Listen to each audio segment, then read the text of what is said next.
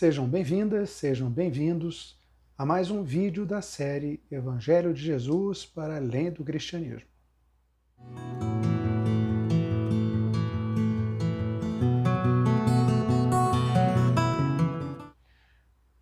Para os que chegaram aqui pela primeira vez e ainda não me conhecem, meu nome é Milton Menezes e convido a todas e todos vocês a refletirmos juntos sobre o cuidado que devemos ter com as aparências, tema que está inserido no projeto que chamo Evangelho de Jesus para além do cristianismo, no qual eu partilho eh, alguns aspectos encontrados na Boa Nova de Jesus que podem nos auxiliar em nosso contínuo crescimento espiritual, independente da tradição religiosa que optamos seguir.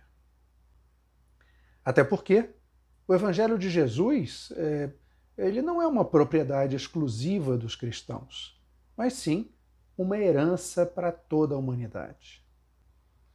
Vejam, meu objetivo com este projeto, bem como com alguns outros que estão no meu canal, é de compartilhar conhecimentos e experiências espirituais com pessoas que desejam o mesmo, que têm o mesmo interesse, sempre em busca da vivência de uma espiritualidade que abrace o ecumenismo universal, sem qualquer tipo de discriminação, que seria uma verdadeira relação interfé.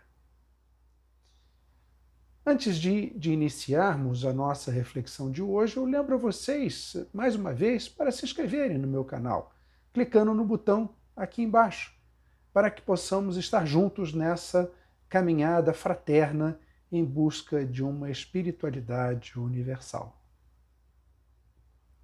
Muito bem. A passagem evangélica que me estimulou a desenvolver este vídeo, esse vídeo de hoje, ela é narrada por Mateus e nos traz mais uma parábola apresentada por Jesus, que inicialmente ele direciona os sacerdotes judeus e senhores da lei de sua época, mas que ela acaba sendo utilizada como alvo de reflexão por todas as pessoas de todos os tempos. Eu vou deixar para vocês aqui embaixo o endereço bíblico dessa passagem, para aqueles que tiverem interesse em lê-la na íntegra, se apropriarem é, de forma mais próxima dela. Né? É, esta parábola, na verdade, se refere a um convite feito por um pai a seus dois filhos para trabalharem na vinha da família. E diz mais ou menos da seguinte forma: um pai chama seus dois filhos e convida-os a trabalharem na vinha, na vinha da família. O primeiro aqueceu, concordou, inicialmente, plenamente, mas não foi. Ele simplesmente falou que ia, concordou é, é, e não foi. O segundo, num primeiro momento, rejeitou, disse: Não, não vou, não quero, não estou com vontade, eu tenho outras coisas para fazer, enfim, eu não quero, não vou. Né? No primeiro momento, ele se negou uh, a ir, ele negou o convite, o chamado do pai. Mas depois de um certo tempo ele pensou melhor, se arrependeu, não, não devia ter feito isso, não, eu vou. E foi e trabalhou na vinha. O primeiro, então, aqueceu, concordou, mas não foi. O segundo, que negou inicialmente, é, mas depois de refletir melhor, pensar melhor, arrependeu-se da sua decisão inicial e acabou indo e foi e trabalhou na vinha. Ao final dessa parábola, dessa curta parábola, curta e rica parábola, Jesus diz da seguinte forma, é, mais ou menos da seguinte forma: os, puri, os, os publicanos e as meretrizes vos precederão no reino de Deus, dirigindo-se aos senhores da lei, aos fariseus. Vejam, esta parábola é uma das três duras mensagens é, apresentadas por Jesus após o seu retorno a Jerusalém, na fase final da sua vida, onde ele apresenta uma série de ensinamentos antes do seu julgamento e morte. É, tendo os fariseus normalmente como principal alvo de seus questionamentos, até porque ele era também alvo dos questionamentos dos fariseus. Né? Então, é, ele direcionando é, principalmente essas três passagens, essas três parábolas duras é, contra os fariseus, é, é, chamando-nos todos à reflexão, além da crítica aos fariseus, sobre principalmente as aparências. Mas também acaba abordando o arrependimento e o chamado que todos nós recebemos para o trabalho na obra de Deus neste mundo. Esse convite é para a construção do reino de Deus em nossos dias. Vejam, não, não é um reino físico, com muros, com edificações, nada disso. Mas ele se faz presente por meio das relações entre os seres, requerendo assim, é, dessa forma, a implantação de suas bases por meio de nossas atitudes, por meio da amorosidade, da compaixão, da justiça, da honestidade, da humildade e da partilha desinteressada. Ocorre que em nossa sociedade, a sociedade das aparências, nós estamos muito ligados e mobilizados pelo que se demonstra ser, pelo que as imagens nos mostram. O verdadeiro ser acaba sendo irrelevante para ser identificado diante do que parece ser. É, vejam, é, é, todos conhecem, ou pelo menos boa parte de vocês certamente conhecem, o, o, o famoso médico e psiquiatra, empresário e escritor Roberto Chiniachik. E num dos seus livros, de forma muito interessante, ele destaca o tempo que já houve em que as pessoas é, tentavam substituir o ser pelo ter. Né? Quer dizer, então todo mundo é, questionava no sentido de dar valor ao ser e nem tanto, nem tanto ao ter. Era aquela pessoa grosseira com o outro, mas acabava é, dando alguma coisa para poder redimir ou melhorar ou, ou, ou aliviar o seu inadequado procedimento. Era a pessoa que tinha posses e que era vista como mais importante do que outras que nem tanto posses tinham, mas é, é, é, logicamente que tinha uma forma de ser é, mais destacada. Então, a, o questionamento ficava entre o ter e o ser. Hoje em dia, ele destaca nessa, nessa observação dele, é, já há algum tempo, em que é, o parecer, o parecer, entre aspas, o parecer ser, na verdade, passa a ser mais usual, e mais importante para muitos, infelizmente. Então, as pessoas tentam parecer ser, parecer ter, o que nos traz não apenas uma contraposição do ter em relação ao ser, mas nos traz nitidamente uma vivência imaginária. Traz de fato aquilo que Jesus colocou de forma muito, muito objetiva, que é a hipocrisia é, a hipocrisia atual que tanto é, chamava a atenção à época de Cristo, como agora. Exatamente pela diferença, pela discrepância entre o que eles pregavam e suas ações. Entre o falar e o agir. Vejam, é, vemos muito disso em nossos dias, não? Infelizmente. Não é sem razão, minhas amadas, meus amados, que as imagens e as aparências tanto chamam a atenção na atualidade. Como as ilusões encantam e aprisionam as pessoas. Aquele imaginário construído, perseguido por todos. Aquele sonho encantado que todos desejam sonhar da mesma forma e viver estes sonhos. Essas ilusões que aprisionam as pessoas, que buscam formas para parecerem ser e parecerem ser mais bonitas, mais elegantes, mais agradáveis, é, mais encantadoras, mais charmosas, mais atraentes, mais jovens, enfim, buscam aparências. Infelizmente, as relações entre aqueles e aquelas que apresentam e, e vendem é, essa, essa imagem idealizada as pessoas, e juntamente com as pessoas que desejam se apropriar delas, essa relação se mantém na superficialidade das aparências. Aparências essas que tanto inebriam e encantam nos dias de hoje. A fala, as orientações, os conselhos, as diversas formas de influências, até mesmo as pregações religiosas, enfim, tudo que for dito, mas ao mesmo tempo, se não estiver vinculado a elas, acompanhado pela prática cotidiana de ações que correspondem de fato, nada vale. Pelo contrário, fica marcado esse tipo de atitude fica marcada como um pronunciamento hipócrita, superficial, vazio. E, na verdade, chega a ser um desserviço àqueles que ouvem e se encantam. As palavras e as obras devem estar sempre vinculadas e coerentemente relacionadas entre si. A superficialidade das, das aparências em nada nos ajuda a evoluir, em nada nos ajuda a crescer, quer seja no âmbito emocional, como principalmente no espiritual. O que, de fato, do universo das aparências nos acompanhará ao partirmos deste mundo? Nada. Nada. Pelo contrário, apenas mantém as pessoas escravas de sua presença que é passageira, que é temporária. E elas vão se desintegrando à medida que nós passamos o tempo, à medida que nós envelhecemos.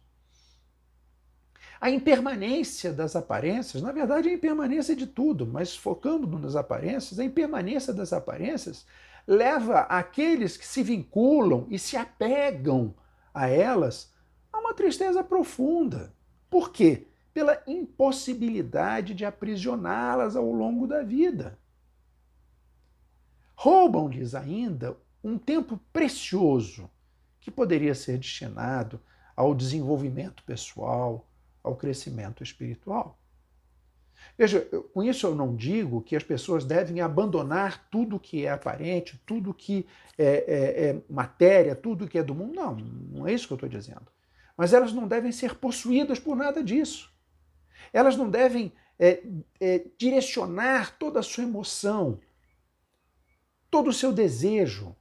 Elas não devem apegar-se a tudo isso, que na verdade são fumaças. São adornos, mas fumaças. Que em nada representa, que em nada sustenta o nosso desenvolvimento, o nosso crescimento pessoal.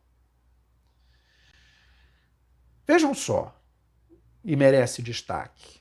Essa realidade da fala é, é, não vinculada à ação, ela acaba sendo mais gritante ainda no contexto das religiosidades, quaisquer que sejam elas.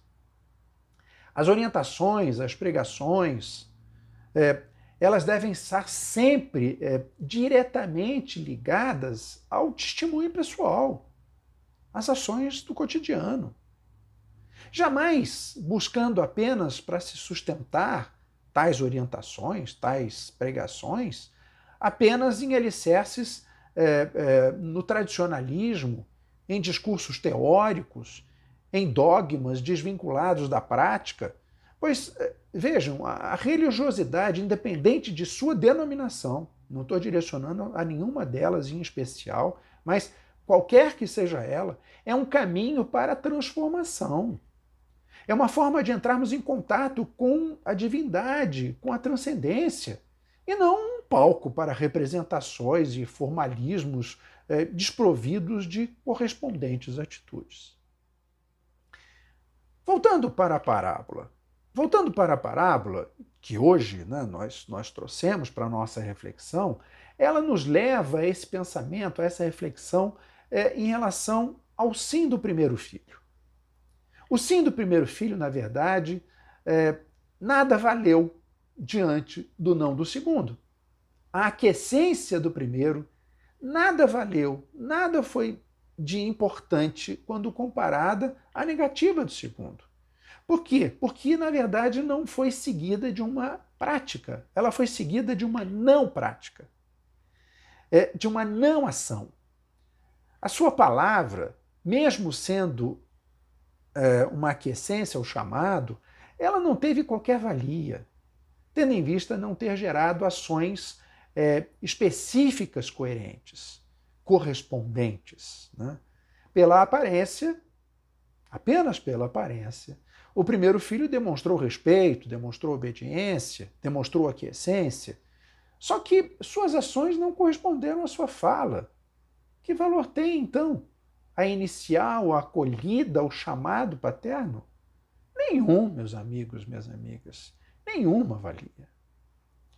Já o segundo, por meio do arrependimento, e é algo importante a ser destacado, é rever a sua inicial negativa. O seu não inicial, o seu não num primeiro momento, ele, ele gerou uma reflexão que, é, por sua vez, produziu esse arrependimento. Profundo arrependimento, honesto arrependimento, humilde arrependimento, o qual também, por sua vez, gerou uma mudança de atitude. Ou seja, o não falado inicialmente transforma-se em um sim pela ação. A atitude concretiza uma outra postura, diferente, distinta de sua fala inicial.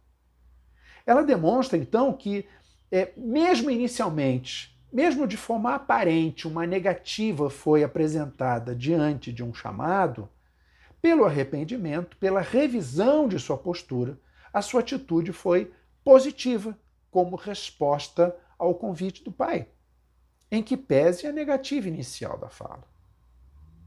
Aceita, na prática, o chamado, o segundo filho, para o trabalho na vinha.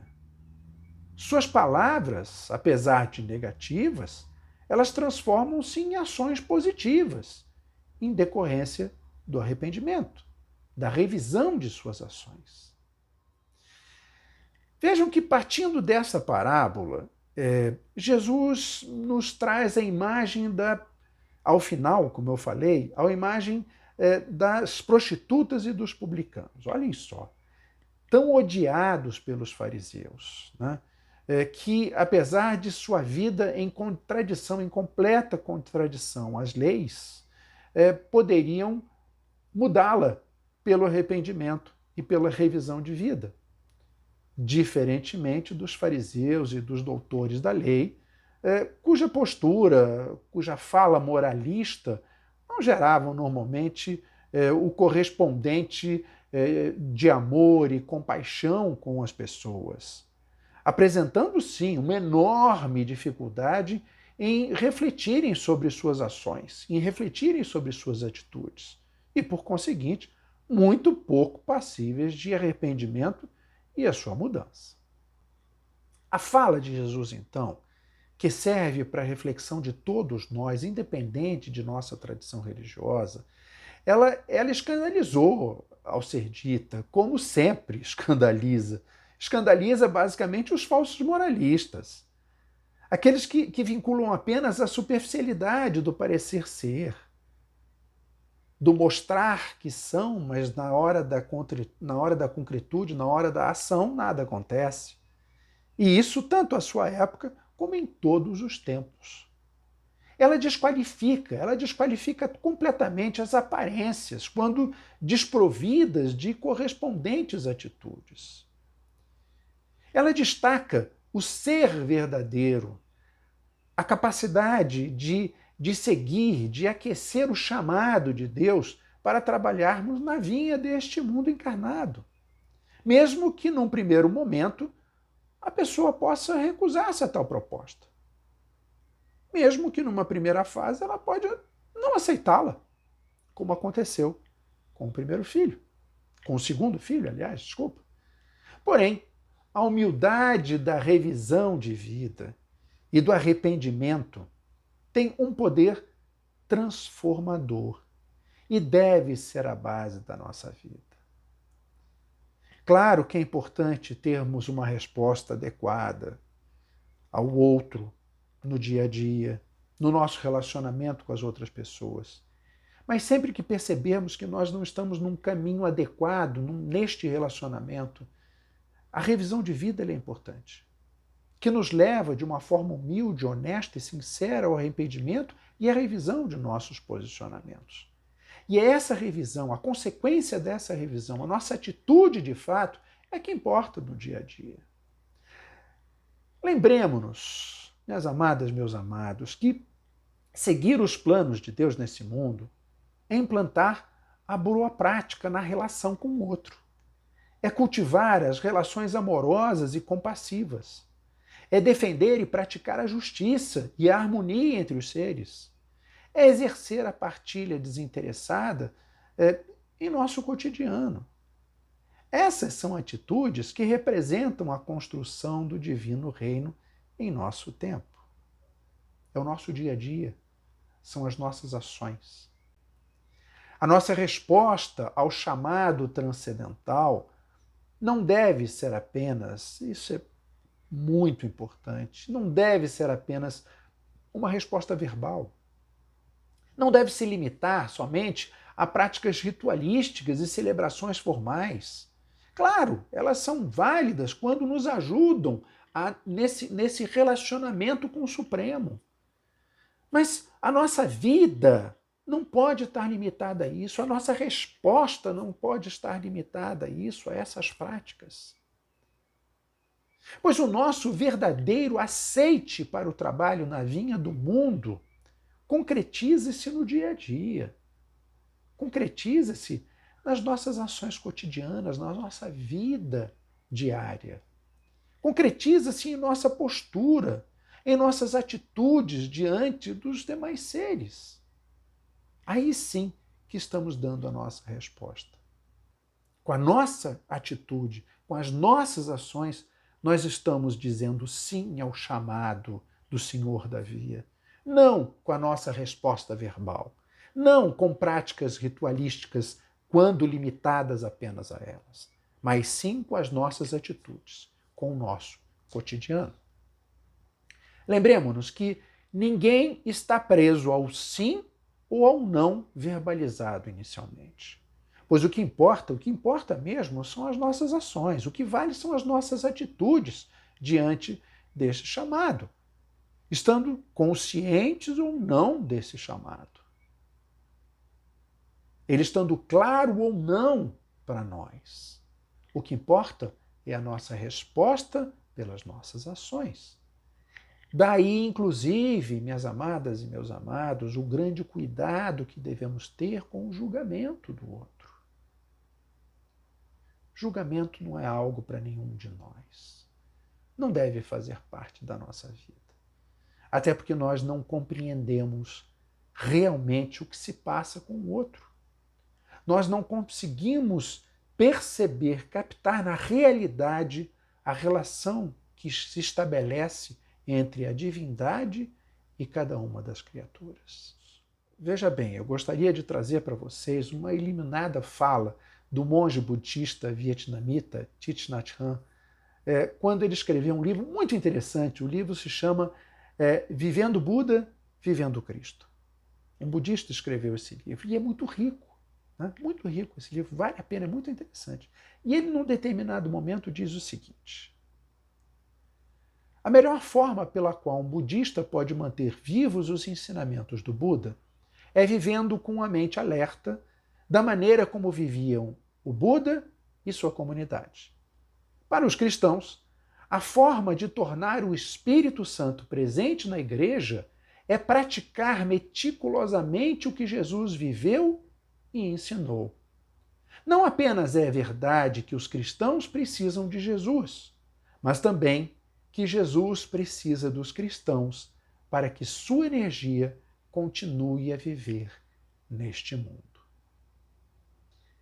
E a energia de Cristo Jesus não se manterá viva, com certeza não se manterá viva neste mundo apenas com respostas verbais de aquiescência ao seu chamado, com a superficialidade de nossas ações, com a aparência do nosso cotidiano. Mas sim, se manterá vivo e presente e atuante com as nossas atitudes cotidianas, vendo sempre no outro a presença viva de Deus.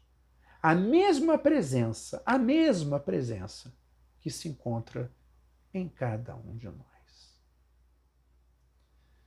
Meus queridos, minhas queridas, espero que de alguma forma este vídeo tenha tocado vocês, tenha levado a algum tipo de reflexão a respeito do cuidado com as aparências e, ao mesmo tempo, ao verdadeiro aceite ao trabalho do reino de Deus neste mundo encarnado. Caso tenham gostado, compartilhem com seus amigos, suas amigas e deixem seu like aqui embaixo, inscrevendo-se também em nosso canal, para que vocês possam me acompanhar nesta fraterna caminhada é, é, universal.